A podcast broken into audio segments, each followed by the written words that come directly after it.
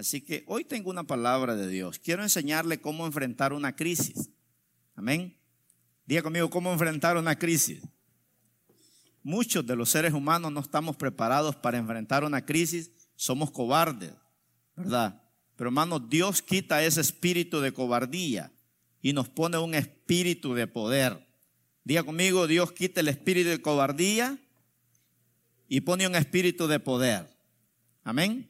Entonces, hoy, en esta preciosa tarde, quiero enseñarle cómo enfrentar una crisis.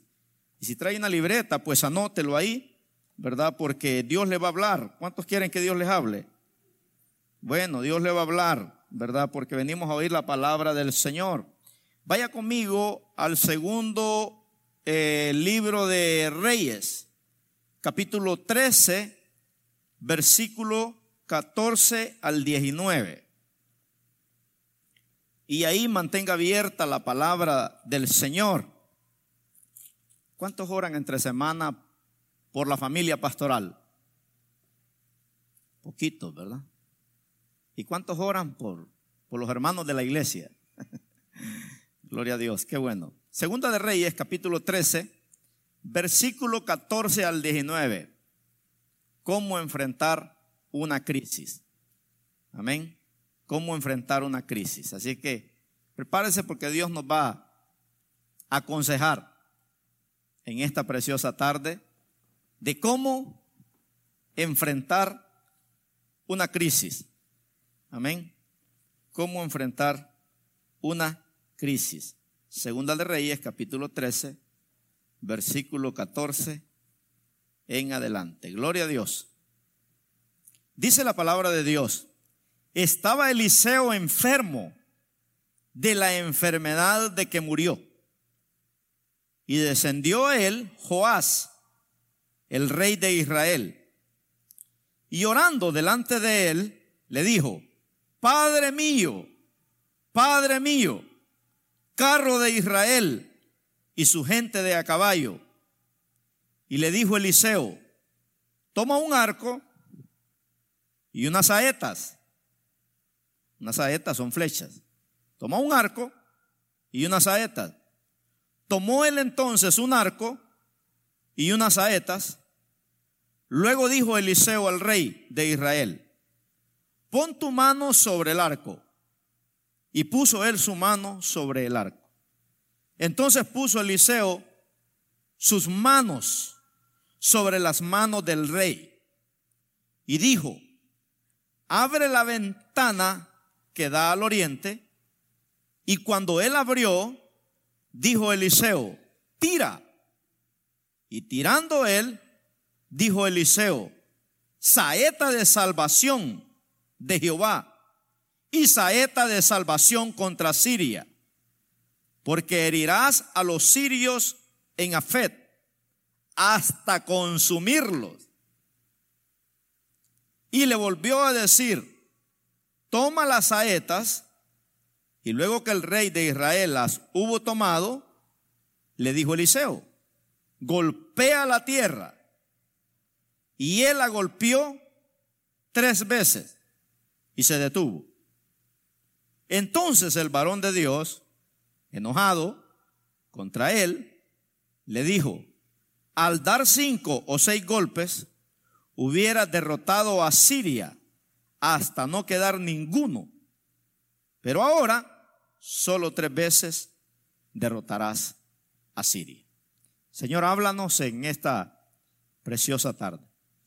Señor, queremos ser aconsejados por las noticias del cielo de cómo enfrentar una crisis en medio de estos tiempos difíciles. Quita todo espíritu de cobardía de nosotros, Señor. Y pon en nosotros ese espíritu de poder ese espíritu de victoria, ese espíritu de sabiduría, ese espíritu de inteligencia, ese espíritu de conocimiento, ese espíritu de poder, ese espíritu de consejería, Señor, para poder aprender a enfrentar, Señor, crisis que en nuestro peregrinaje contigo vamos a tener que hacerlo.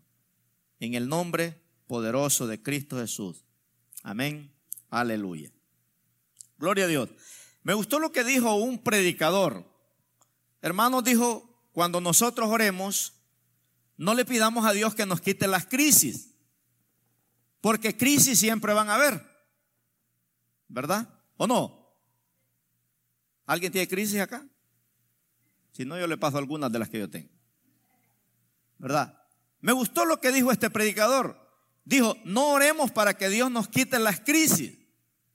Oremos, dijo, para que Dios nos dé hombro fuerte para enfrentar las crisis.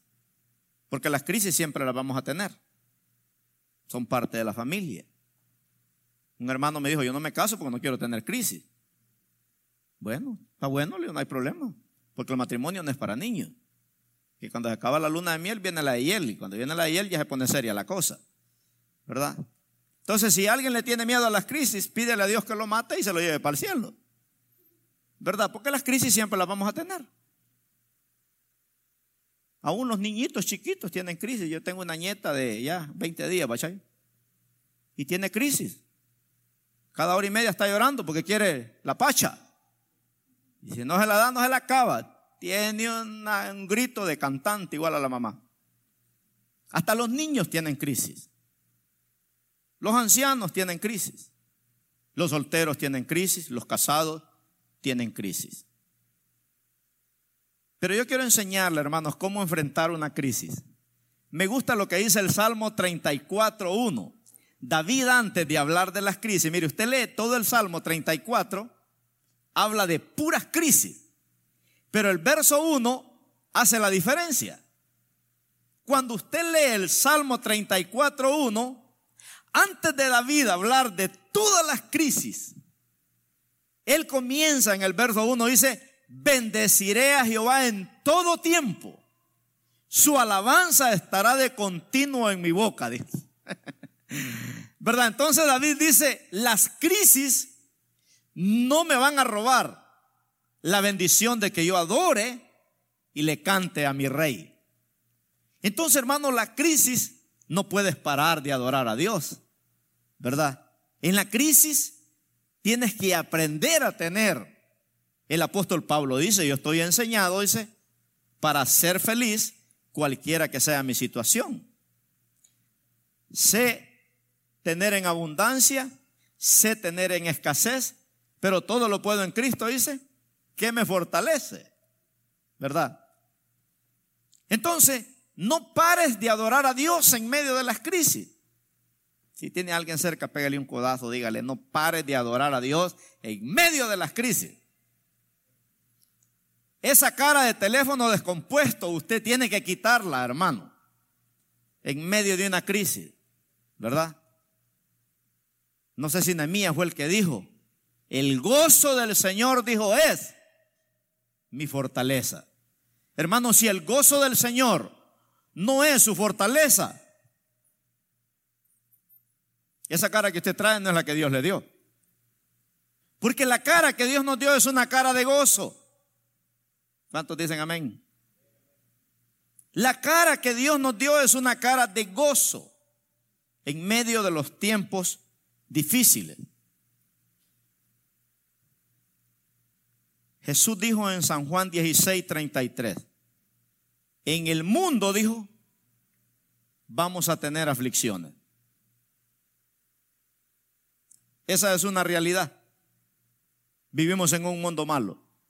En el mundo dijo, vamos a tener aflicciones, pero confiad, dijo, porque yo vencí al mundo. Hay una esperanza.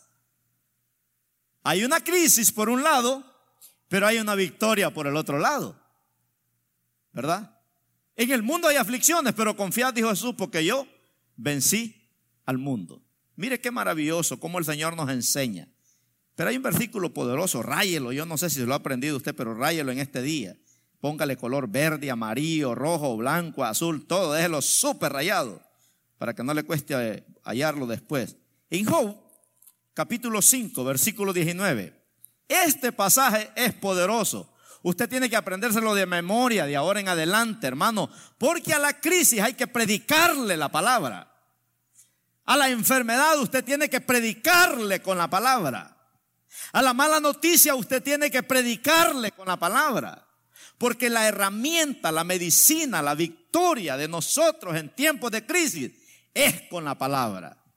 Por eso dice la Biblia, no es con espada ni con ejército, sino con su Santo Espíritu, dice Jehová de los ejércitos. Ahora mire lo que dice Job, capítulo 5, versículo 19. Leámoslo todos juntos. Dice, en seis tribulaciones te librará. Está hablando de Dios. Y en la séptima dice, no te tocará el mal. Diga conmigo, ese es nuestro Dios. En seis tribulaciones te guardará Jehová. Y en la séptima dice que no te tocará el mal. El número siete, hermanos, es el número que está completo y está total. Por eso dice allá en Isaías 59, 19, ¿verdad? Que vendrán del norte, del sur, del este y del oeste los enemigos. Y el diablo se levantará como río, dice, pero el Espíritu de Jehová te darán bandera de victoria, dice. Mire qué hermoso, ¿verdad? En seis tribulaciones, ¿a cuántos Dios ha librado de, de tribulaciones? Y dice que en la séptima no te tocará el mal. Cuando Dios mire que usted ya no puede con el problema, entonces Dios viene con esa ayuda divina. Qué tremendo, ¿verdad? Es como el papá. Yo me acuerdo que cuando mi papá a mí me enseñaba, íbamos a tapiscar la milpa, cortar el maíz, mi papá me ponía un, un, saco de maíz. A, a los 10 años me decía, ¿puedes? Sí puedo, papá, le decía. Ok, me decía. Y a él me ayudaba y me echaba el saco en el hombro. Ya después de una cuadra ya iba sacando la lengua yo. Papá, ya no aguanto. Y ahí venía mi papá y rapidito me lo bajaba el saco. Vamos a descansar, me decía. Y así es Dios. Cuando Dios mira que usted ya no puede, entonces Dios viene y le dice al diablo, quieto, no me lo toques. Por eso en la prédica de, de los 300, ¿se acuerda que prediqué hace dos domingos? Dios le dijo a Gedeón, llévamelos al río y ahí los probaré. ¿verdad? A ver si están capacitados para enfrentarse en una crisis sobrenatural. Y vemos que salieron aplazados ahí 29 mil. Eran 32 mil, solo 300 fueron aprobados. Hermanos, hemos estado predicando de cultura de reino, hemos estado predicando mensajes de empoderados, hemos, hemos estado predicando de mensajes qué hacer cuando no sé qué hacer, hemos estado predicando mensajes eh, eh, eh, eres de los 300. El domingo pasado predicamos un mensaje que no se te seque la vara que Dios te ha dado. Y hoy Dios nos confronta y nos aconseja cómo enfrentar una crisis. Qué tremendo. En Josué capítulo 13, versículo 1, Dios nos enseña un principio de que hay muchas cosas que conquistar. Hay muchas bendiciones que usted y yo necesitamos conquistar, hermano. Pero para eso tenemos que tener una actitud de un conquistador. Josué, capítulo 13, verso 1. Dice, siendo Josué ya viejo, entrado en años, Jehová le dijo, tú eres ya viejo de edad avanzada y queda aún mucha tierra por poseer. Hermanos, hay muchas bendiciones que tenemos que conquistar. ¿Cuántos lo creen? Hay bendiciones que el diablo te las tiene detenidas ahí en el segundo cielo porque no eres un conquistador ni eres un guerrero. Tenemos que aprender a conquistar las batallas y las bendiciones que Dios nos tiene. Vaya conmigo ahí a Josué 21. Si usted está desanimado, lea todo el libro de Josué. Porque en Josué Dios te va a enseñar a cómo, cómo, cómo confrontar crisis, cómo tener una actitud de vencedor en tiempos difíciles. Josué, capítulo 21, versículo 43 al 45. Aquí Dios nos enseña, ¿verdad? De que quitemos de nosotros esa mente limitada, esa vida limitada, esa vida de derrota. No, pastor, es que es difícil. No, pastor, ya tiré la toalla. No, pastor, ya se me fue la fe. No, pastores, que ya son muchos años. No, pastores, que yo creo que Dios ya se olvidó de mí. Quitemos esa mentalidad de hormiga enana, hermanos, y digámosle al Señor que nos dé la mente de Cristo para poder, ¿verdad? Tener esa actitud de conquistador. Josué 21, 43 al 45. Esto es del 40, sí, del 43 al 45. Dice, de esta manera dijo Jehová a Israel, toda la tierra que había jurado dar a sus padres, y la poseyeron y habitaron en ella. Y Jehová les dio reposo alrededor de, conforme a todo lo que había jurado a sus padres. Y ninguno de todos sus enemigos pudo hacerles frente, porque Jehová entregó en sus manos a todos sus enemigos. Y mire el 45, es una palabra de confianza. No faltó palabra de todas las buenas promesas que Jehová había hecho a la casa de Israel. Todo se cumplió. Hermano, Dios no es político. Si Dios te ha prometido que te va a dar la victoria, te la va a dar. Si Dios no te hubiera dado la victoria, te hubiera matado el día que te salvó y llevarte para el cielo. Pero Dios no solo te dio la victoria en la salvación. ¿Cuántos creemos que si Cristo viene hoy nos vamos al cielo? Bueno, así con esa misma actitud, Dios dice, así como te regalé la salvación, así también te voy a dar la victoria en esos enemigos que tú tienes. ¿Cuánto lo creemos? Dice que no faltó palabra que no se cumpliera que Dios le dijo al pueblo de Israel. Todo lo que Dios le dijo a Israel se cumplió. Todo lo que Dios le dice a usted, hermano, se va a cumplir. Si aprendemos a confrontar las crisis. Por eso que en 2 de Corintios 1:20 dice, todas las promesas del Señor tienen un sí y un amén.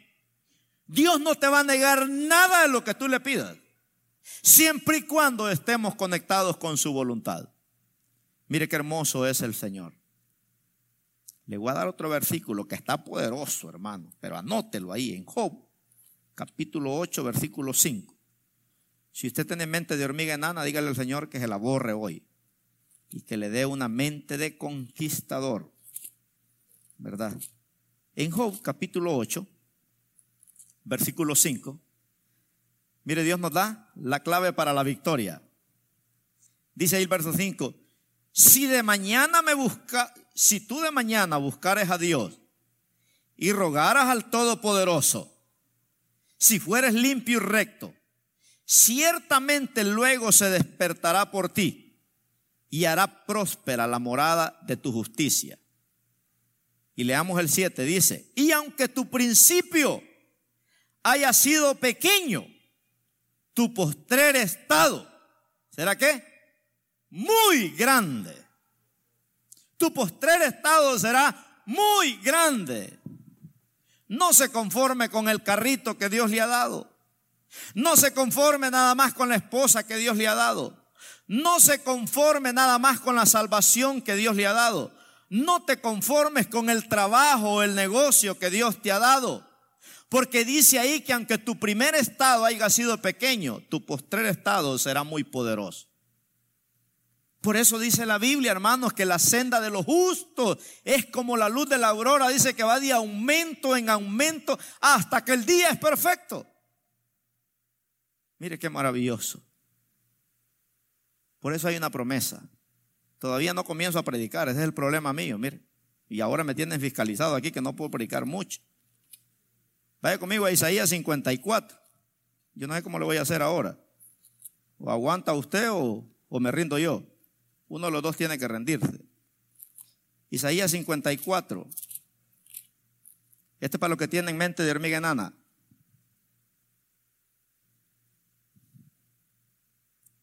...54, el uno en adelante. Dice, regocíjate. Regocijarse quiere decir, hermano, estar más que contento. ¿Verdad? Regocíjate. Mujer bendecida. ¿Cómo dice ahí? Oh estéril, regocíjate, oh estéril, O sea, hermano, que te está yendo mal, entre comillas. No has mirado la bendición de Dios, todavía no llega. Ya viene en el UPS celestial. Ya los ángeles vienen en camino, pero no te llega. Todos los días abres el buzón y no te llega la bendición. Y estás ahí con el espíritu de HL, todo hecha leña o hecho leña. No, dice aquí, regocíjate estéril. Está hablando aquel hombre, aquella mujer que todavía está esperando el milagro. ¿Cuántos están esperando el milagro todavía? Te va a llegar. Pero si te amargas, Dios te lo va a detener. Porque a Dios no se le busca por los milagros, se le busca porque Dios es Dios. Pastores, y Dios no me bendice, síguelo amando. Pastor, y si el milagro no llega, síguelo amando. A Dios no se le busca por lo que Dios te da, a Dios se le busca porque Dios es Dios. Regocíjate, dice Isaías, oh estéril, la que no da a luz, aquella que no le hacen caso, la despreciada, ¿verdad? La que no da luz, levanta canción, le dice Dios, y da voces de júbilo. Cuando cantan aquel corito, si alguien te pregunta por ahí, ¿cómo estás? ¿Cómo estás? ¿Cómo va a decir usted? Ahí la llevamos. No, bendecido, bendecida, bendecido porque Cristo me salvó. Así contesta usted cuando... ¿Y cómo está hermana? ¿Y cuántos tienen coronavirus en su familia? ¿Verdad? Y aunque tuvieran, usted está bendecida. Porque los que amamos a Dios, todas las cosas nos ayudan para bien. Dice la que no daba a luz, levántate. Está hablando de una persona que está caída, está en el suelo, está aplastada, la han pisoteado. Pero Dios le dice, levántate. Es una orden. Levántate. La que da a luz, levántate. Dice canción, levanta canción y da voces de júbilo. ¿Sabe qué quiere decir da voces de júbilo? No es gritar como loca. ¿Verdad? Cristo vive. Me gustó el canto que estaban cantando. Los muros caerán al sonar, dice, de los gritos, los muros van a caer. Pero no crea que esos dos millones de gente gritaron, ¡Ah! No, y dijeron, Jehová es el Dios de Israel. Jehová es mi Dios. Jehová es mi victoria. Y los muros se hundieron. No fueron gritos de loco, desesperados, gritos que no tienen ninguna bulla. No, fueron gritos de victoria, clamando la victoria por el nombre de Jehová.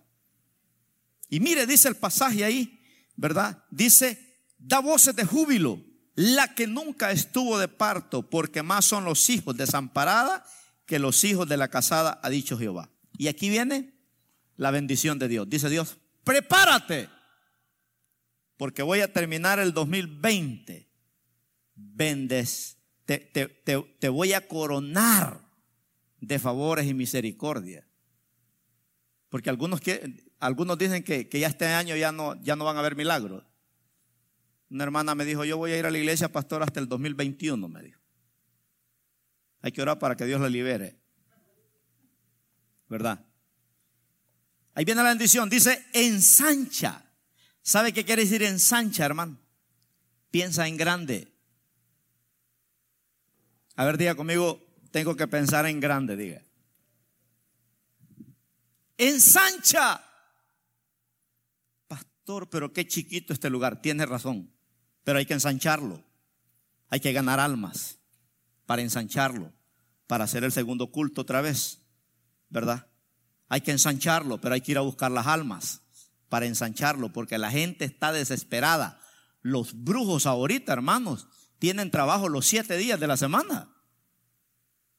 Mire, yo me parqueo en alguna marca, ahí está la, la, la, tarjetita, se hacen limpias gratis y amarres gratis. Y con un descuento del 30%. Los brujos salen más ahora a evangelizar que los cristianos. Esos no guardan la cuarentena. Ellos tienen las misas negras a las 12 de la noche para que los cristianos estén congelados. y los pastores estén hechos leña. ¿Se fueron o están acá? Silencio bárbaro. ¿eh? Bueno, sigamos ahí, no es el que me dejeccione. Dice ahí el 2, ensancha el sitio de tu tienda y las cortinas de tus habitaciones sean extendidas. No seas escasa, alarga tus cuerdas y refuerza tus estacas, porque te extenderás a la mano derecha y a la mano izquierda, y tu descendencia heredará naciones y habitará las ciudades asoladas. No temas, pues, no serás confundida, y no te avergüences, porque no serás afrentada, sino que te olvidarás de la vergüenza de tu juventud y de la afrenta de tu viudez. No tendrás más memoria, porque tu marido es tu hacedor, Jehová de los ejércitos. Mire que Dios se presenta aquí como un esposo, ¿verdad? Jehová de los ejércitos es su nombre. Y tu redentor, el santo de Israel. Dios dice de toda la tierra será llamado. Porque como mujer abandonada y triste de espíritu, te llamó Jehová. ¿Se acuerda cómo nos llamó Dios, hermano? Uno llegamos aquí con una cara, hermanos, que qué bárbaro, hermano. A mí me gusta ver la cara de una persona que se acaba de, que acaba de llegar a la iglesia por primera vez. Y ya tres meses después ya se ve más bonito la hermana y más bonita. Pero cuando llegó por primera vez, hermano, qué cara más fea la de esa hermana. Qué cara más fea la de ese hermano. Algunos llegaron así, ¿verdad? Amarcados, con grandes ataduras. Pero a medida que Dios fue haciendo la obra, ya el hermano ya como a las tres semanas ya entró. ¿Qué tal? ¿Verdad? Y ya empezó a sonreír más bonito. Y mire qué bonito como Dios dice aquí, porque como a mujer abandonada y triste de espíritu, te llamó Jehová. Y como a la esposa de la juventud, que es repudiada, dijo el Dios tuyo. Por un breve momento te abandoné, pero te recogeré, dice, con grandes misericordias. ¿Y sabe qué quiere decir grandes misericordias? Que Dios siempre está listo para bendecirte, hermano. Por eso dice la Biblia que un corazón constrito y humillado, nunca Dios lo va a despreciar. Amén. Hoy sí vamos a ir al mensaje. En esta historia que leímos en Segunda de Reyes, vemos los dos hombres más poderosos de un país con una crisis. El rey y el profeta. El rey era encargado de cuidar a la nación. El profeta era el encargado de estar siempre con el oído fino, escuchando la voz de Dios para que Dios le hablara al profeta y el profeta hablara al pueblo. Entonces, en este caso, los dos hombres más poderosos de este país tienen una crisis. Diga conmigo una crisis. No sé cuál es la suya hoy, pero estos dos hombres tienen una crisis. Una es física y otra es espiritual. Diga conmigo, una es física y otra es espiritual. ¿Cuál crisis cree usted que es más dura? ¿La física o la espiritual? Hay gente que físicamente está bien, pero espiritualmente, hermanos, están también muy bien, pero muy bien mal. Hay gente que está muy mal. Mucha gente dice, mire, yo no me enfermo, yo eh, tengo trabajo, Dios me bendice, pero no quiere nada con Dios. Y ese es peor. Es preferible mejor tener una crisis física que una crisis espiritual. El profeta de Dios tenía una crisis física, tenía una enfermedad, de la cual dice la Biblia, murió. Pero no estaba en derrota, estaba en victoria. Amén, hermano. Porque las crisis físicas no deben de robarte el gozo del Señor. Si Dios te sana, gloria a Dios. Y si no te sana, también gloria a Dios. Porque el apóstol Pablo dice en primera en Filipenses 1:21, para mí dice, el vivir es Cristo y el morir es ganancia. La tenemos hecha. Sin embargo, el rey de Israel tenía una crisis espiritual. Diga conmigo, tenía el espíritu de HL. Viene el rey de Israel a donde el profeta Eliseo. Y le dice, Padre mío, Padre mío, carro de Israel. En otras palabras, es una frase, hermanos, para que usted pueda decir, no hay esperanza, la única esperanza es Dios. Esperanzas humanas no hay.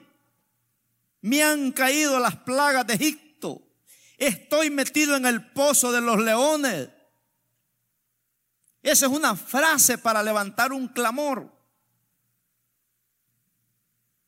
Y viene donde el profeta de Dios, los sirios se han levantado para venir a destruir a Israel. Y el rey de Israel viene en Eliseo y le dice, no sé qué hacer. ¿Qué va a hacer usted, hermanos, cuando hay una crisis? Que usted dice, se acabaron mis esperanzas ya. Humanamente, usted está perdido. humanamente usted dice, es que no, no, no hay una forma. No hay una forma. Es como aquel hombre que fue a migración para que lo deportaran. Le dijo, preséntate. Te vamos a dar chance que te vayas en avión con una maletita. A que te vayamos a sacar a la casa a las 3 de la mañana. Pero como el hombre era cristiano, se preparó un ayuno, se preparó en oración y dijo, Señor, si tú quieres que me vaya para mi país, me voy. Y si no, me quedo. No quiero andar huyendo de la migra. Fue. Frentó a migración. Le dijeron, ¿cuántos años tiene que estar aquí? Tanto. Le vieron todo el récord limpio. Y le, dije, y le dijeron, ¿sabes qué? Aquí en la computadora hay un error. Aquí dice que lo que tenemos que darte es la residencia. No te podemos mandar. El hombre estaba humanamente, hermanos, perdido. Entonces, ¿cómo vamos a enfrentar nosotros una crisis? Míreme, míreme a los hermanos. Las hermanas miren a los hermanos. Échale un, ojo a los hermanos y mire a ver quién tiene la cara del mejor guerrero. A ver, miren las hermanas, a ver si miran algún hermano que tiene cara de guerrero. Si, no tiene, si no hay ni uno que tenga cara de guerrero, lo vamos a liberar, ¿verdad? Para ver si, si tiene cara de guerrero. A ver, hermanas, digan, mencionen uno. Mire, mire a los varones, mírenlos, mírenlos. Un varón que tenga cara de guerrero. ¿A quién mira usted, hermana Jenny? ¿O hermana Betty? ¿Isaí? Ok, Belkis. No, que ella ni ha visto todavía. La suegra no trajo los lentes. Bueno, ven Isaí. Ven Isaí. Agárrate ese arco que está ahí.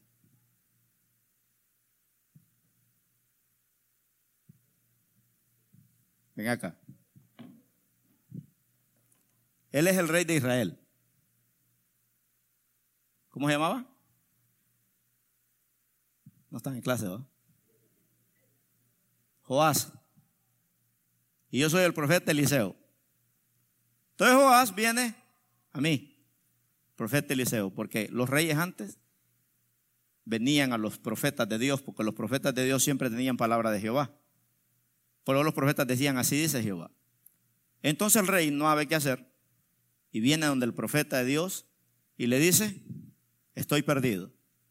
Los sirios vienen en camino y vienen a atacarme. ¿Qué hago? Eliseo no le dio un sermón de dos horas como el que le voy a dar yo ahorita. Le dio un consejo. Diga conmigo, le dio un consejo.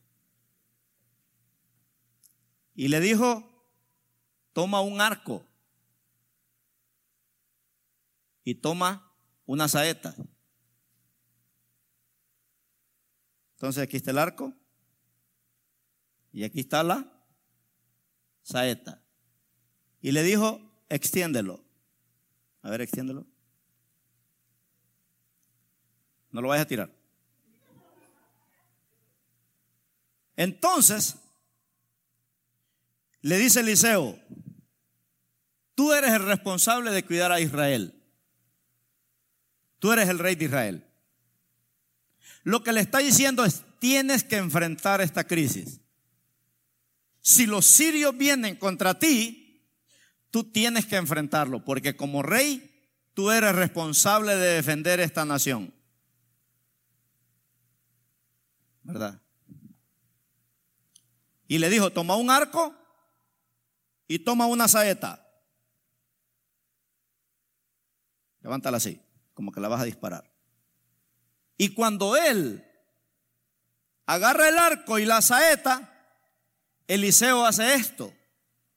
Pone la mano izquierda aquí y pone la mano derecha acá. Y le dice, lo que le está diciendo Eliseo es, tú eres responsable de salvar a Israel. Y con esta le está diciendo, Dios está contigo. ¿Cuánto creen que Dios está con ustedes? Tú eres responsable de salvar a Israel. Pero no estás solo, Dios está contigo.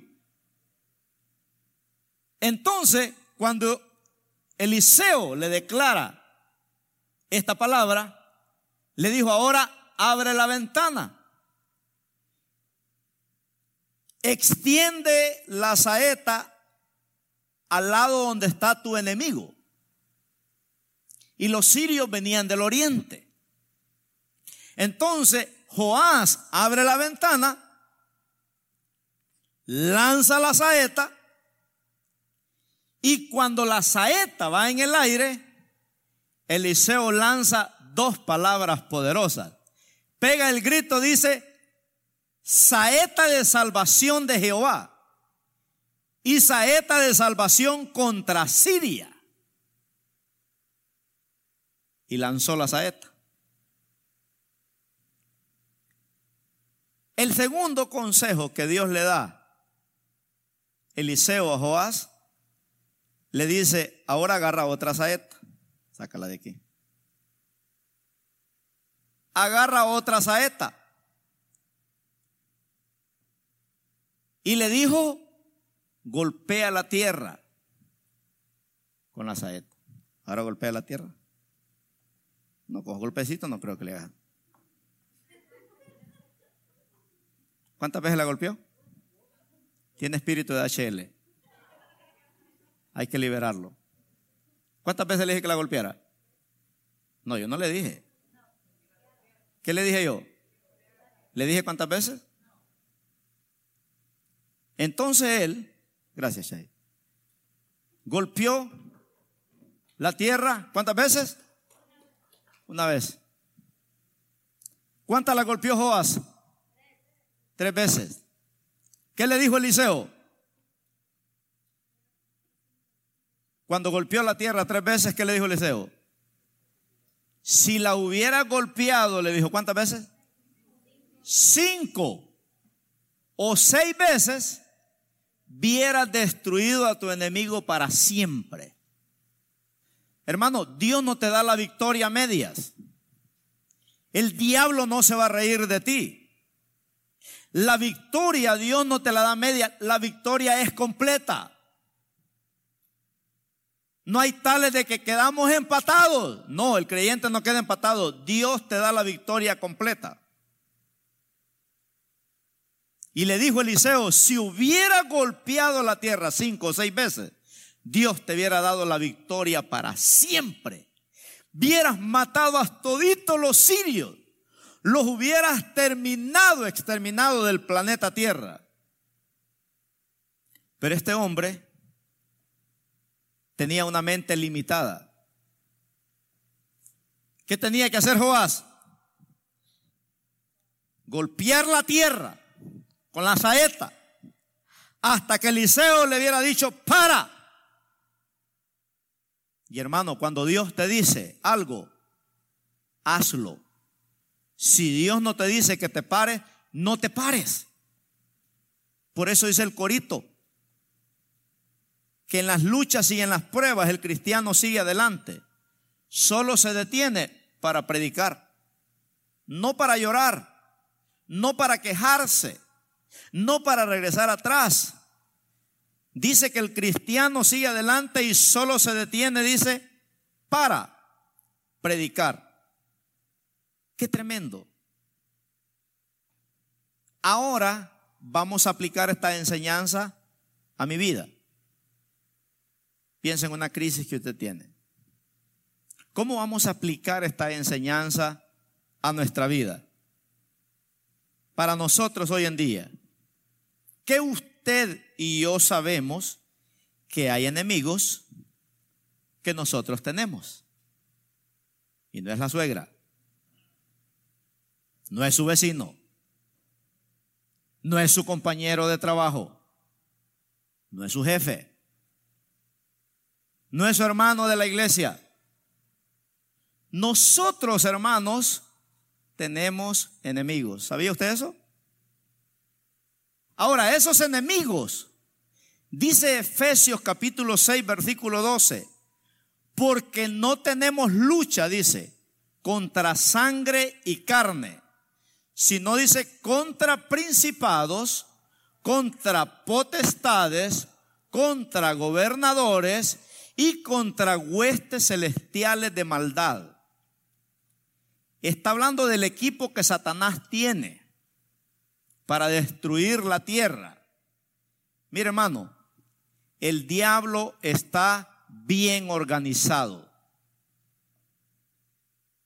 El diablo y sus demonios están bien organizados para hacerle la vida imposible a usted y a mí. Si usted ignora a esos enemigos, hermano, yo no sé cómo usted va a poder enfrentar una crisis. Pablo no ignoró esos, esos enemigos. La manera como Satanás está en esta tierra, hermanos, es con principados, potestades, gobernadores y huestes celestiales de maldad.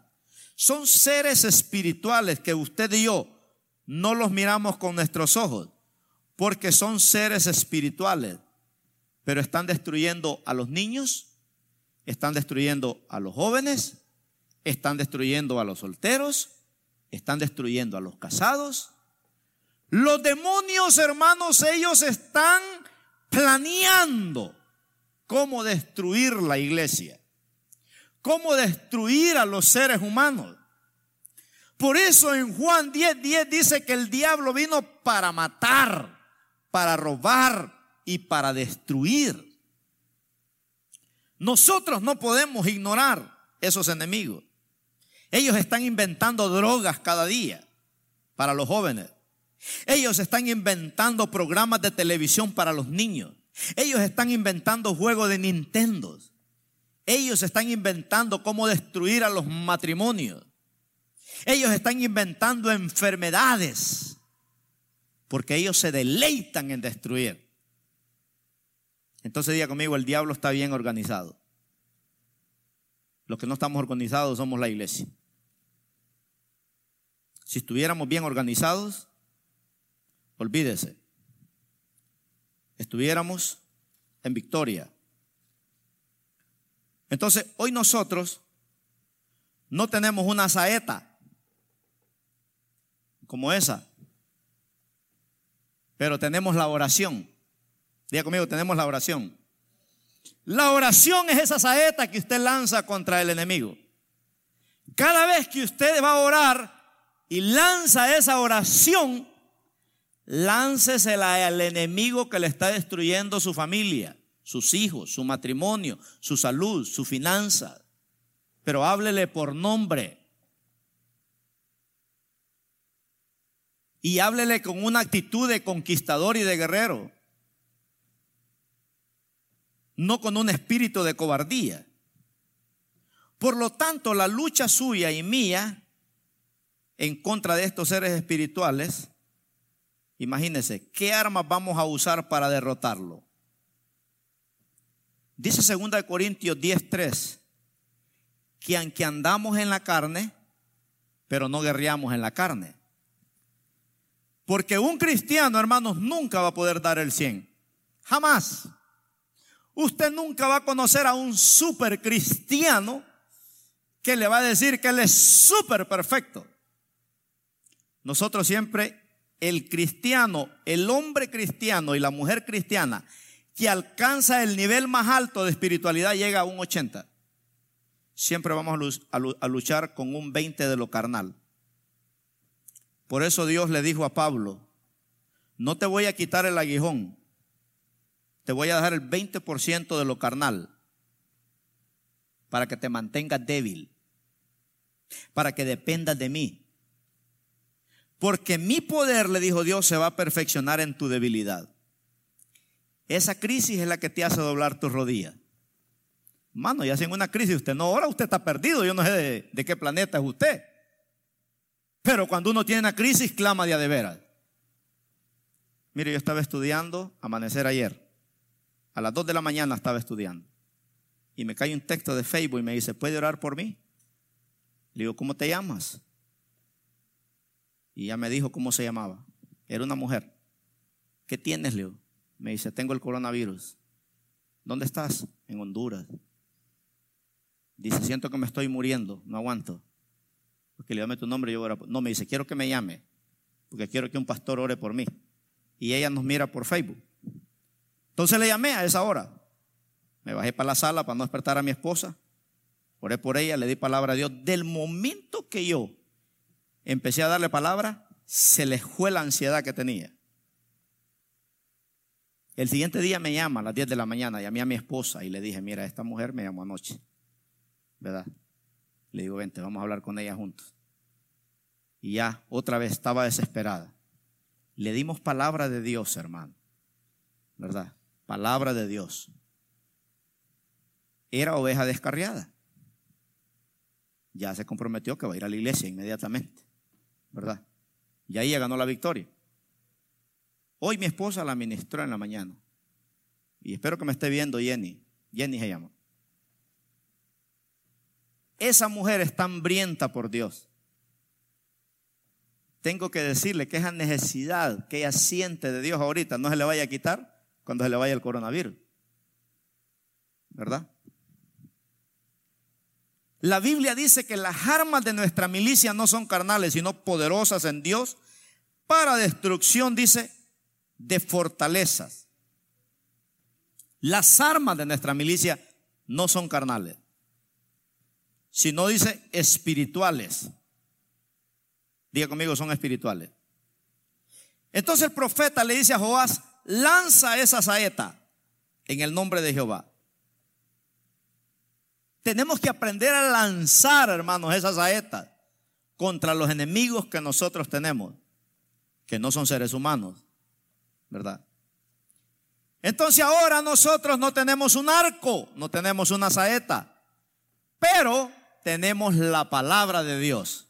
Diga conmigo, tenemos la palabra de Dios, que es como una espada, dice la Biblia, de doble filo, que con esa nadie puede. La arma que Jesús siempre usó fue la palabra de Dios contra Satanás. Por eso Jesús le dijo al diablo, escrito está también. Porque el diablo le citó la Biblia. El diablo le dijo, pues en el Salmo 91 dice que si tú te tiras del pináculo del templo, Dios va a mandar los ángeles abajo para que te ganen. Mire, el diablo se sabe la Biblia. Algunos ni sabían ese versículo. Pero ahí está en el Salmo 91. El diablo lo citó a Jesús, el Salmo 91. Jesús le dijo, también está escrito, no tentarás al Señor tu Dios a Él solo lo adorarás y a Él solo le servirás. O sea, lo nuquió con la misma palabra. Por eso dice Pablo, hermanos, cuando yo dice, prediqué la palabra, no prediqué la palabra, dice en 1 Corintios 2.4, con palabras de humana sabiduría, sino con demostración del poder del Espíritu Santo. Sea, Pablo, hermanos, predicaba en el Espíritu guerreaba en el espíritu. Por eso dice en 1 Corintios 4:20 que el poder, el, el reino de Dios no consiste en palabras, sino en poder y demostración del Espíritu Santo. Entonces Pablo se dio cuenta, ¿verdad?, que las armas que él tenía no eran carnales, sino eran espirituales, poderosas en Dios para destrucción de fortaleza. Entonces estamos cada día usando la palabra de Dios para lanzarla contra el enemigo, ¿verdad? ¿Tiene un problema matrimonial? Agarre la saeta. ¿Tiene un problema con los hijos? Agarre la saeta. ¿Tiene un problema de salud? Lance la saeta de salvación. Agarre el arco y láncelo. No es con gritos y lloriqueos, es en el nombre de Jehová de los ejércitos. ¿Cuántos dicen amén? Entonces el profeta le dijo, golpea la tierra y solo lo hizo tres veces. Nuestra vida espiritual, hermanos, debe ser una vida de constante lucha y de constante pelea. Nuestra vida espiritual. Hay cristianos que solo oran cuando tienen a alguien enfermo. O cuando el médico les dice, usted solo tiene unos pocos meses de vida. O cuando usted necesita un milagro. Hay gente que solo en esos tiempos ora. ¿Verdad? Solo en esos momentos. Pero hermanos, la vida espiritual, la vida cristiana es una vida, diga conmigo, de constante lucha. Todos los días. ¿Cuántos dicen amén? Todos los días. Por eso Pablo dice, ¿verdad? He peleado, pelea la buena batalla, dice, la batalla de la fe. Es estar en todo momento guerreando contra estos seres infernales, ¿verdad? Que yo le estaba diciendo aquí.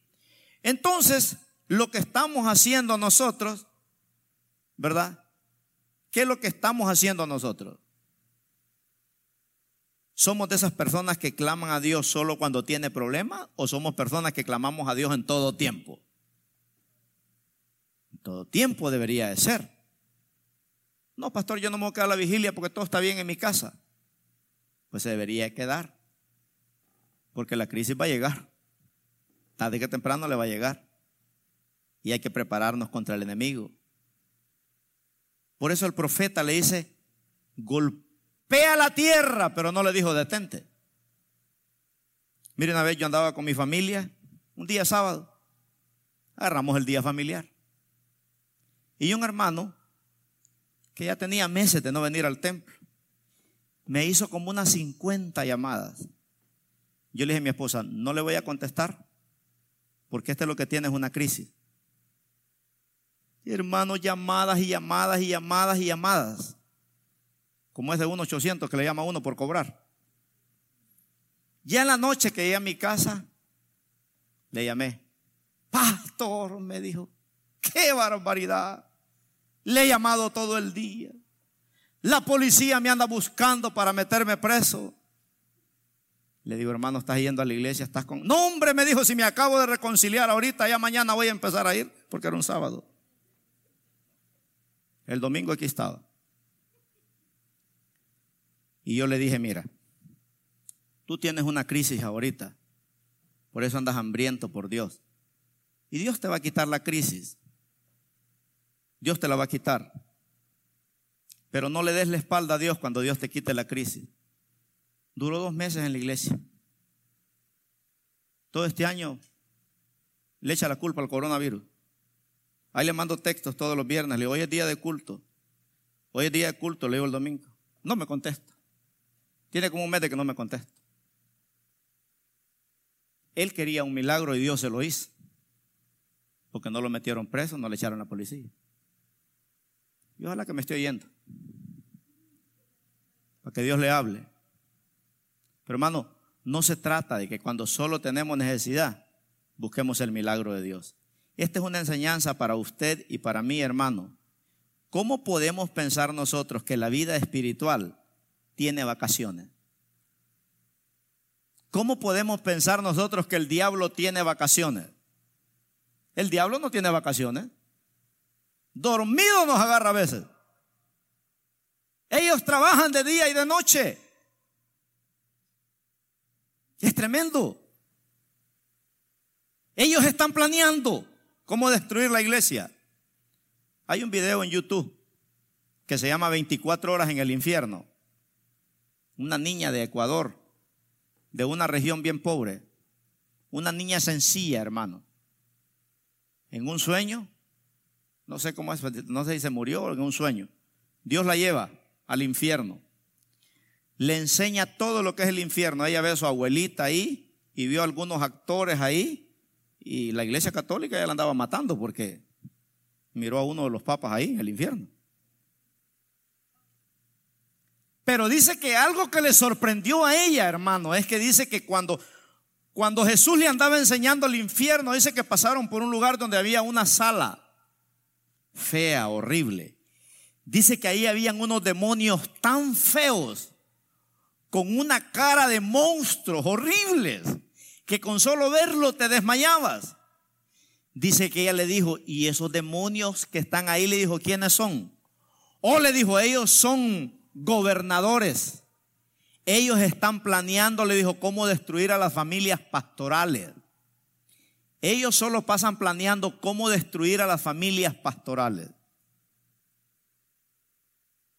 Mire, hermano, los demonios que el diablo tiene aquí en el Valle de San Fernando, ellos saben cuántas iglesias bautistas hay en el valle, cuántas iglesias pentecostales hay en el valle. Ellos saben qué cristiano, ¿verdad?, está débil y qué cristiano está fuerte y ellos están planeando. Y el primer dardo va para el pastor, ¿verdad? Porque dicen ellos, si destruimos al pastor, las ovejas se dispersan. Y por eso que nosotros tenemos que orar. ¿Te piensas que yo no tengo luchas? Tenemos luchas grandes. Pero Dios está con nosotros. ¿Vamos a huir? No vamos a huir. Dios le dijo a Joás, toma el arco y la saeta, agarra la oración y agarra la palabra, porque ninguna arma forjada contra ti prosperará. Una vez puede sentir los dardos del demonio. Martín Lutero, cuando él preparaba sus sermones, dice que él miraba cosas que el diablo movía, le quería perturbar la mente. Por eso Martín Lutero dijo, Nadie puede impedir que los pájaros vuelen sobre nosotros. Pero sí podemos impedir, dijo, que ellos hagan nido. No podemos ignorar nosotros las maquinaciones del diablo, hermanos, y las zarandeadas que el diablo nos puede pegar. Pero no podemos hacer que los demonios hagan nido sobre nosotros. Por eso me gusta Job 5:19. Me lo aprendí de memoria hoy. En seis tribulaciones te ha librado Jehová. Y en las siete dice, no te tocará el mal. En otras palabras, el diablo está perdido. Cuando usted se congrega, cuando usted lee la palabra, cuando usted depende de Dios, cuando usted vive con una actitud de conquistador, Dios promete darte la bendición en todo tiempo. ¿Cuántos dicen amén? Entonces los demonios están planeando cómo destruir lo que Dios, hermanos, ha establecido. Y usted miramos hoy en día, lo que está pasando. Cada día el enemigo se organiza de que las gentes no puedan ver la gloria de Dios, de que haya odio, que haya falta de perdón, que hayan enfermedades, que hayan divisiones. Todo eso los enemigos están planeando. Ellos están planeando las cosas que no vayan de acorde con lo que Dios ha dicho. Y por eso tenemos que abrir los ojos. Porque hoy en día estamos viviendo en un mundo, hermanos, que a lo bueno le llamamos malo y a lo malo le llamamos bueno. ¿Verdad? Ese es el tipo de evangelio que estamos viviendo. Entonces, Satanás se ha encargado de lograr que las gentes no peleen, que tiren la toalla, que se rindan, que no sean guerreros, que no tengan firmeza, que no tengan convicción, porque lo, que el enemigo es quiere que tú pares de servir. Eso es lo que el enemigo quiere. Qué bueno que hay un remanente acá que le está poniendo el pecho a los balas en esta crisis. Porque hermano, aquí venimos a alimentarnos de la palabra para salir a guerrear allá afuera. El diablo sabe que si nosotros usamos correctamente la palabra de Dios, la oración, cada día se debilita, ¿verdad? Cada día se debilita. Todo el sistema infernal, cuando la iglesia ora y predica la palabra, todo el reino de las tinieblas, hermanos, no puede lograr sus propósitos. Porque como dice la Biblia, si Dios está con nosotros, ¿quién contra nosotros? Entonces la vida espiritual, como dijo el apóstol Pablo, es una batalla. Es una batalla. Por eso Pablo dijo antes de morir, no que ya lo haya alcanzado todo, sino que una cosa hago, dice Pablo, prosigo hacia adelante. Ese hombre todo lo que hizo, hermanos, pero él dice, todavía no lo he logrado todo lo que quiero hacer. Pero una cosa hago, dice, prosigo hacia lo que tengo por delante. Entonces no pensemos que la vida espiritual es solamente de los domingos, ¿verdad? No pensemos que la vida espiritual, hermanos, es solo de leer la palabra. No pensemos que la vida espiritual, ¿verdad? Es algo muy light. Muchos creen que Dios solamente es el Dios de los domingos. Y un ratito nada más, pastor, pero los cultos son muy largos acá. ¿Verdad? No pensemos eso, hermano. Hemos llegado a creer que solamente Dios es un Dios de los domingos. Como dijo el pastor Juan Lee, que al diablo le fue bien cuando se inventaron los templos porque los cristianos se encerraron en los templos los días domingos. ¿Verdad? Y ya no crecieron porque se acomodaron en las cuatro paredes. Hay gente que piensa que Dios es como un Santa Claus. Que cuando necesitan un milagro, Señor, aquí estoy, quiero un milagro, si no me voy de la iglesia. Así hay gente a veces. ¿Será que Dios le está hablando a alguien o no? Le piden un milagro como Santa Claus. Pero hasta ahí nomás llegó todo. La escritura nos enseña, hermanos, que nosotros no tenemos un que nosotros tenemos un enemigo bien organizado y que él detesta, ¿verdad? Lo detesta usted y lo detesta a mí. La meta del enemigo es destruir a los seres humanos. Y ellos están organizando y usa Hollywood, usa Disney. Los virus que van a salir en la televisión. Ellos están inventando ahora cómo a los niños los atrapan en esas caricaturas y todo eso. Pero la escritura nos enseña que nosotros tenemos un enemigo bien organizado. Pero Jesús también dijo, yo he venido, dijo, para que tengan vida y vida en abundancia. Eso es lo maravilloso, que Dios siempre te da una salida. En Colosenses 2.15 dice que Jesucristo despojó a los principados, a las potestades, a los gobernadores. Los exhibió públicamente, dice, triunfando sobre ellos en la cruz. Por eso ninguna arma que el diablo, hermanos, pueda inventar puede triunfar contra los hijos de Dios.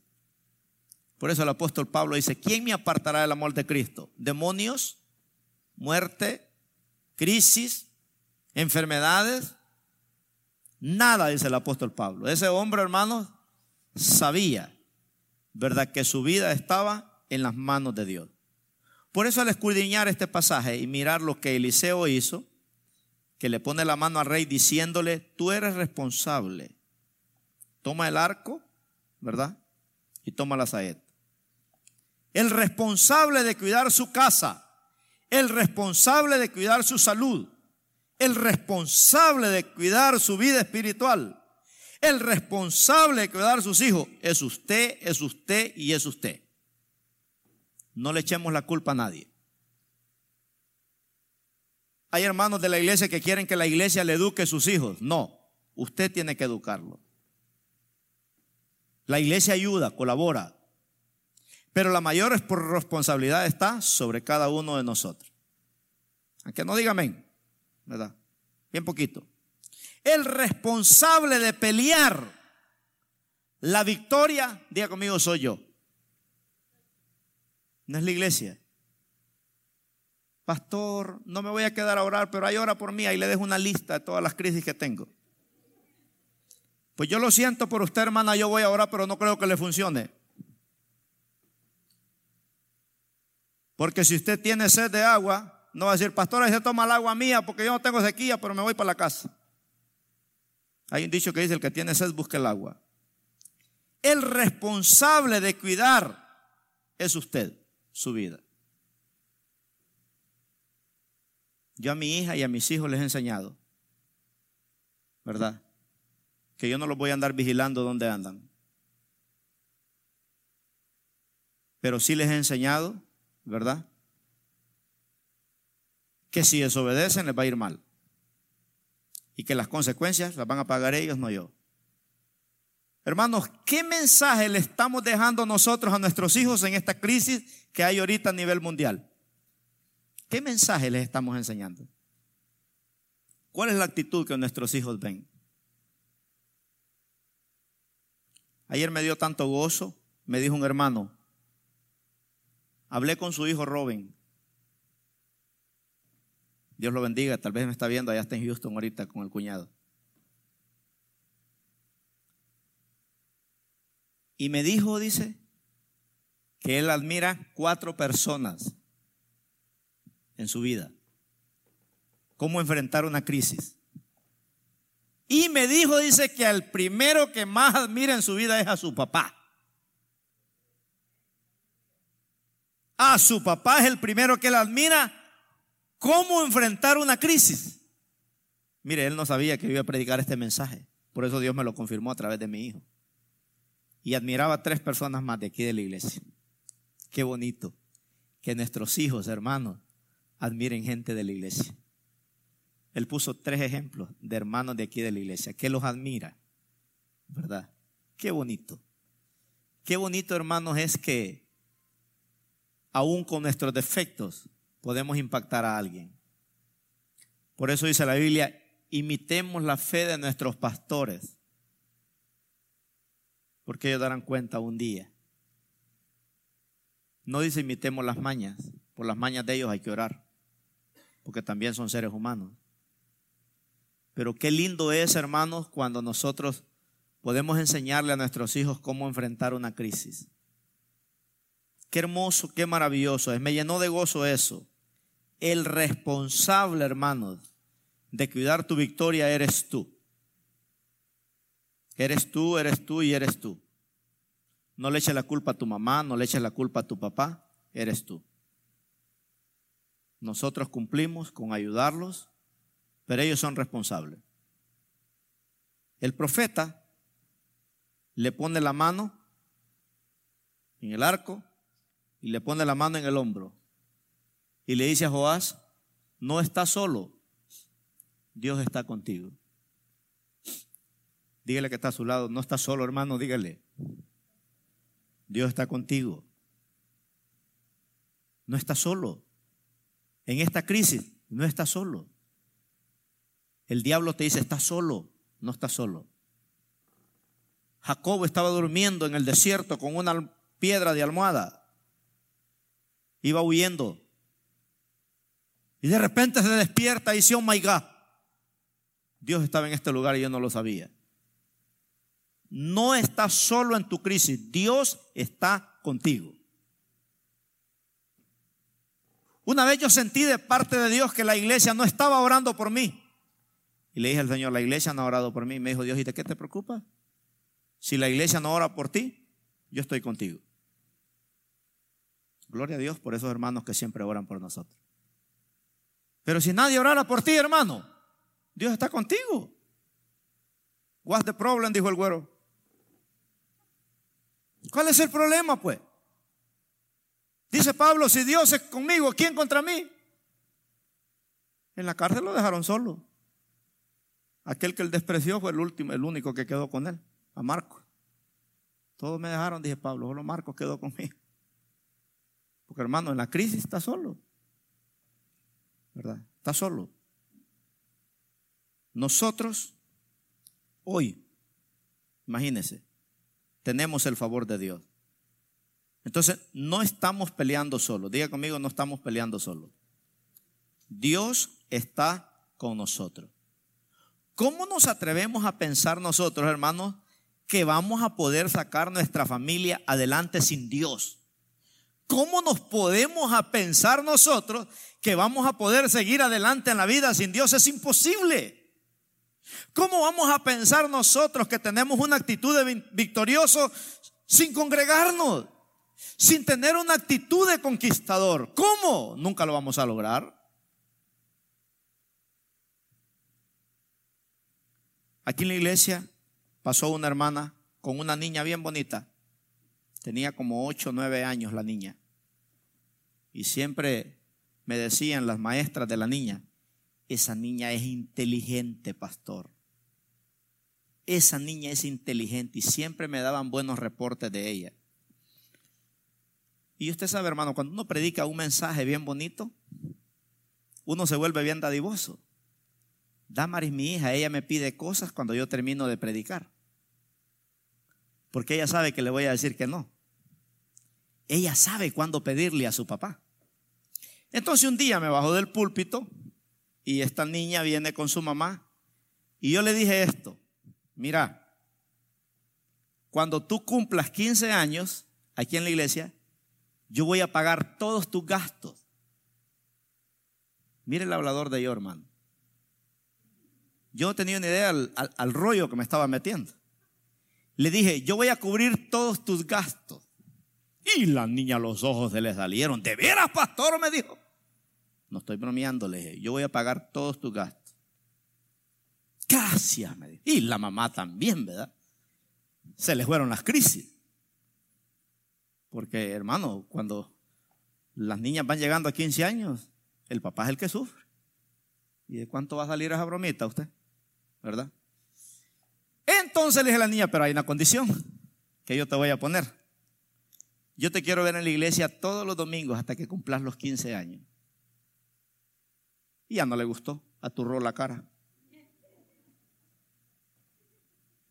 ¿Y sabe qué, hermano? La mamá no volvió a la iglesia. Estoy hablando como varios añitos ya. Ay, el mundo está educando a la niña. No volvió a la iglesia. Esa madre no supo el gran mal que le hizo a esa hija por no haberla traído a la casa de Dios.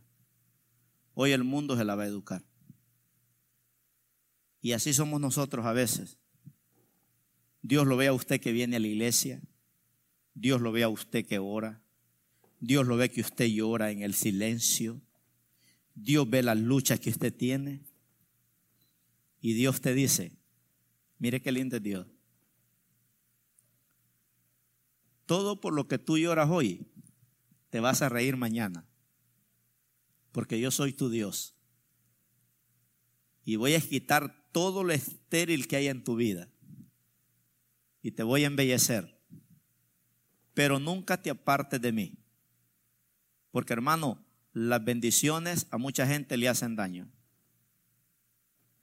El día que tú dejes de servir a Dios con todo el conocimiento que Dios te ha dado, vas creciendo como el rabo de la cola de la vaca, para abajo, para abajo, para abajo y para abajo. Como dijo una hermana en la radio que llamó los otros días, dijo yo tengo maestrías, licenciaturas y doctorados, dijo, pero no gano ni un alma. Cuando yo no conocía la Biblia, dijo, yo andaba en las calles ganando almas. Y ahora que tengo un conocimiento tan profundo de Dios, ni a la iglesia quiero ir a veces, tío. ¿Para qué conocimiento así, hermano? Por eso dice Salomón, es mejor quedarse de ignorante que ser sabio a veces, porque uno se enfríe. Bueno, voy a aterrizarlo, porque uno me está viendo feo ya. ¿Cómo podemos pensar que hay un Dios que dice, clama a mí y yo te responderé. Y usted y yo no le clamamos. ¿Cómo podemos pensar en eso? Es imposible. Si nuestro Dios dice, yo soy el único fuerte, no conozco otro. Por eso nosotros no podemos claudicar y decir, todo se terminó, pastor, no hay esperanza. Martín Lutero una vez se encerró en el garaje de la casa y no salió. El hombre estaba hecho pedazos, destruido, queriendo tirar la toalla. Y la esposa de él se vistió de luto todos los días, de negro todo. Y como a los cinco días él la cachó, le dijo, estoy viendo que te vistes de luto todos los días, ¿qué pasa? Y la esposa Martín Lutero le dijo, es que Dios se murió. ¿Cómo que Dios se murió? Si Dios se murió. ¿Pero cómo le dijo? Tú estás encuevado aquí, no sales. ¿Dónde está aquel hombre que decía que iba a dar la vida por Cristo y todo? Ahí inmediatamente ese hombre se levantó, hermanos, y se armó de valor. Y mire, agarró el desafío de ir a poner las 95 tesis en la iglesia católica. Y dijo, léanlas y díganme en qué estoy mal. Encontraron un error. Destapó el pecado que había. Increíble. El enemigo no soporta la oración, el enemigo no soporta la palabra. Y esas cosas, hermanos, traen la presencia de Dios a tu vida. Por eso es, ¿verdad? Que cuando usted es un hombre de palabra y usted es un hombre de oración, tienes el respaldo de la presencia de Dios. ¿Cuántos tienen ese respaldo? Cuando usted tiene el respaldo de la presencia de Dios, hermanos, Nada ni nadie le dijo Dios a Josué, te podrá hacer frente en todos los días de tu vida, porque mi presencia siempre irá contigo. Dice Santiago 4:7, sometámonos a Dios y resistamos al diablo, y quien va a huir es Satanás, no tú. Imagínese. Él es el que va a huir. Porque el diablo hay dos cosas que no puede soportar la palabra declarada de Dios y una oración poderosa. Esas dos cosas el diablo no las puede resistir. Cuando usted se pone a declarar la palabra sobre su hijo, sobre su finanzas, sobre su salud. Mire hermano, yo le voy a dar un consejo. Cuando usted declare la palabra de Dios, declárela con versículos, con versículos y con versículos. y agarre la saeta y hable al enemigo.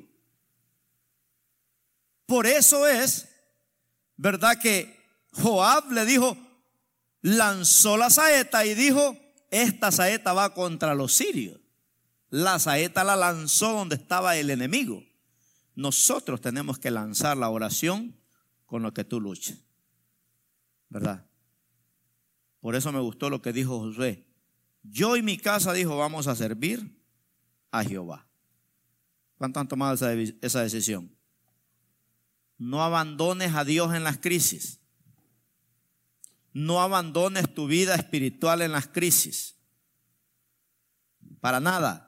Hay una influencia, hermanos, infernal atacando para que esa persona caiga. Yo cuando doy consejería matrimonial siempre yo le digo a la hermana, no mire a su marido, mire al diablo atrás de su marido. No mire a su esposa, mire al diablo atrás de su esposa. Porque es una lucha infernal. No odias a tu hija que está rebelde, odia a lo que está atrás de esa rebeldía. Tienes que aprender a guerrear. No ataques a tu hijo, ataca el problema que tu hijo tiene. No ataques a la gente, ataca lo que está detrás de la gente. Tenemos que aprender que estamos luchando con un reino espiritual. Entonces, si la saeta iba contra Siria, tenemos que lanzar, hermanos, esa palabra, ¿verdad? Con aquellos enemigos que se levantan contra Dios. Entonces, todos tenemos luchas. ¿O hay alguno aquí que no tiene? ¿Todos tenemos o no? Bueno, parece que no, ¿verdad? Todos tenemos luchas usted está luchando, usted cree que nosotros los pastores no luchamos, todos luchamos. Usted puede decir, qué alegre se ve la hermana, seguro no tiene problema. Hmm, usted no sabe. Lo que pasa es que la hermana tiene una actitud de guerrera. A veces tenemos que luchar más y más cada día, hermano. ¿Por qué? Porque Satanás nos detesta. El diablo nos odia. Él no está contento Esto es con este mensaje que yo estoy predicando aquí. El diablo dice, este me, me, está arruinando mis planes. Porque tal vez usted hoy se levantó esta mañana con una actitud de derrota, pero se va a acostar con una actitud de victorioso o de victoriosa. ¿O no? Por eso la palabra, hermanos, es la que da vida. Por eso Jesús dijo, las palabras que yo hablo son espíritu, dijo, y son vida. Entonces nosotros hoy tenemos una saeta grande y fuerte y poderosa, que es la palabra de Dios y la oración. Amén. Por eso hoy es día de victoria. Diga conmigo, hoy es día de victoria. Póngase de pie. Vamos a orar. Hoy es día de victoria donde todos nosotros podemos levantarnos contra el enemigo en el nombre de Jehová de los ejércitos. Podemos levantarnos. El Dios de Eliseo, el Dios que apoyó a Joás, el rey de Israel, es el mismo hoy que nos cambia y nos empodera, hermano. Si se te ha cerrado una puerta, Dios te va a abrir otra. Pero tienes que saber que es Dios que te la va a abrir. Qué tremendo. Es el mismo de hoy, no cambia. Por eso dice, levántate, levántate, levántate en el nombre de Jesús. La enfermedad no te puede derrotar. El problema que tienes no te puede derrotar. La mala noticia no te puede derrotar. Diga conmigo, la derrota no es para mí, diga la derrota no es para mí. Porque Dios nos llamó a ser más que vencedores. En Romanos 8:37 dice que en Cristo somos más que vencedores. Levante sus manos ahí donde está. Padre, gracias. Señor, por este consejo. Que nos enseñas, Padre, a cómo poder enfrentar una crisis. Gracias, Señor, porque aunque el coronavirus, Señor, venga a nosotros, no nos podrá dañar. Porque en el nombre de Jesús, por el poder de la palabra y por el poder de la oración, Señor, tú nos llevas de victoria en victoria y de triunfo en triunfo.